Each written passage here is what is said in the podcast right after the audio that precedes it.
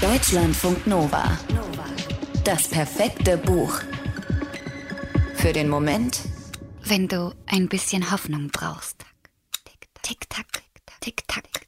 Wie beruhigend dieser Klang für ihn noch immer ist. Wie sehr ihn das Ticken einer Uhr an einen Ort erinnert, den er schon so lange nicht mehr besucht hat, obwohl es mal ein wichtiger Ort für ihn gewesen ist. Seit vier Jahren wäre er nicht mehr dort, um genau zu sein. Seit dem Tod seiner Mutter. Tick-Tack, Tick-Tack. Wie der Herzschlag eines Menschen. Jedes Herz mit einer eigenen Frequenz. Der Wecker, der am Bett eines Kindes steht. Die Stoppuhr in der Hand einer Trainerin beim 100-Meter-Lauf. Der große Uhrenturm in der Stadt, an dem sich Menschen miteinander verabreden. Menschen, die sich etwas bedeuten. Und die Zeiger wandern. Tick-Tack, Tick-Tack. Ertönt es von allen Seiten. Ein Orchester aus Ticken, vor dem er weggelaufen ist und nach dem er sich bis heute sehnt. Er erinnert sich an den winzigen Uhrenladen seines Vaters, an dessen krummen Rücken, wenn er sich über ein offenes Uhrwerk gebeugt hat, um es wieder zum Laufen zu bringen. Er lauscht dem Geräusch, das die Zeit zerstückelt, und er fragt sich, was wäre, wenn von einem Augenblick zum nächsten alle Uhren auf der Welt und somit jedes Ticken, das des Weckers, das der Stoppuhr und das der vielen Uhren im Uhrenladen seines Vaters, verschwenden. Es wäre stiller und er würde einen Tag länger leben. Die Uhren verschwinden tatsächlich in der Geschichte, die der japanische Filmproduzent Genki Kawamura in seinem Romandebüt Wenn alle Katzen von der Welt verschwenden erzählt. Darin stellt er einen jungen namenlosen Briefträger vor eine verdammt große Aufgabe. Der muss nämlich akzeptieren, dass er unheilbar krank ist und sehr bald schon sterben wird. Genki Kawamura öffnet seinem Antihelden eine kleine Hintertür. Er lässt ihn ein paar Tage länger leben, wenn dieser bereit ist, auf etwas zu verzichten.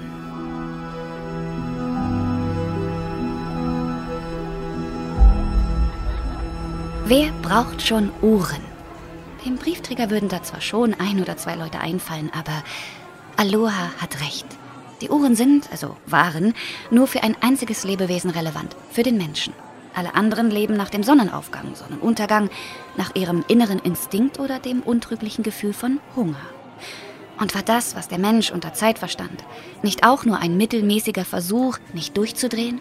Er, der Mensch, teilt alles in Sekunden, Minuten, Stunden, Tage, Wochen, Monate, Jahre, Jahrzehnte, Jahrhunderte, Jahrtausende, um sich halbwegs seiner selbst sicher zu sein. Und um sich zu verabreden. Okay, um gemeinsam ins Kino zu gehen zum Beispiel. Aber das ist ja jetzt ohnehin passé, denn neben den Uhren waren ja auch schon alle Telefone und alle Filme verschwunden. Okay, okay, Moment. Nur für mich zum Mitschreiben. Ist gerade ein bisschen viel in meinem Kopf. Wer ist dieser Aloha? Warum sind die Uhren weg? Und alle Telefone? Und die Filme? Hä? Also. Aloha heißt eigentlich nicht Aloha. Den Namen gibt ihm der junge Briefträger. Aloha heißt eigentlich Teufel. Die beiden lernen sich am Tag der Erkenntnis kennen. Der Briefträger ist 30 Jahre alt, hat gerade einen großen Vorrat an Klopapier und Waschmittel gekauft, für den er aber keine Verwendung mehr haben wird, weil er wegen eines Tumors im Kopf sehr bald stirbt. Diese Erkenntnis haut ihn um, wortwörtlich. Er fällt in Ohnmacht. Unter den erschrockenen Blicken seines Katers Weißkohl. Und als er wieder aufwacht, steht plötzlich dieser Typ in Hawaii-Hemd in seiner Wohnung und bietet ihm einen Deal an. Der Briefträger darf einen Tag länger leben, wenn er etwas dafür aufgibt. Aber nicht nur er. Das, was verschwindet, würde auf der ganzen Welt für jeden Menschen verschwinden. Dem Briefträger fallen sofort ein paar Sachen ein, die ihn wirklich nerven. Melonenkerne zum Beispiel. Aber hier kommt der Haken. Aloha selbst sucht aus, was verschwindet. Am ersten Tag sind das alle Telefone. Am zweiten Tag verschwinden alle Filme. Am dritten Tag sind es die Uhren und am vierten Tag wählt Aloha die Katzen. Der Briefträger ist schockiert. Ein Leben ohne seinen Kater Weißkohl?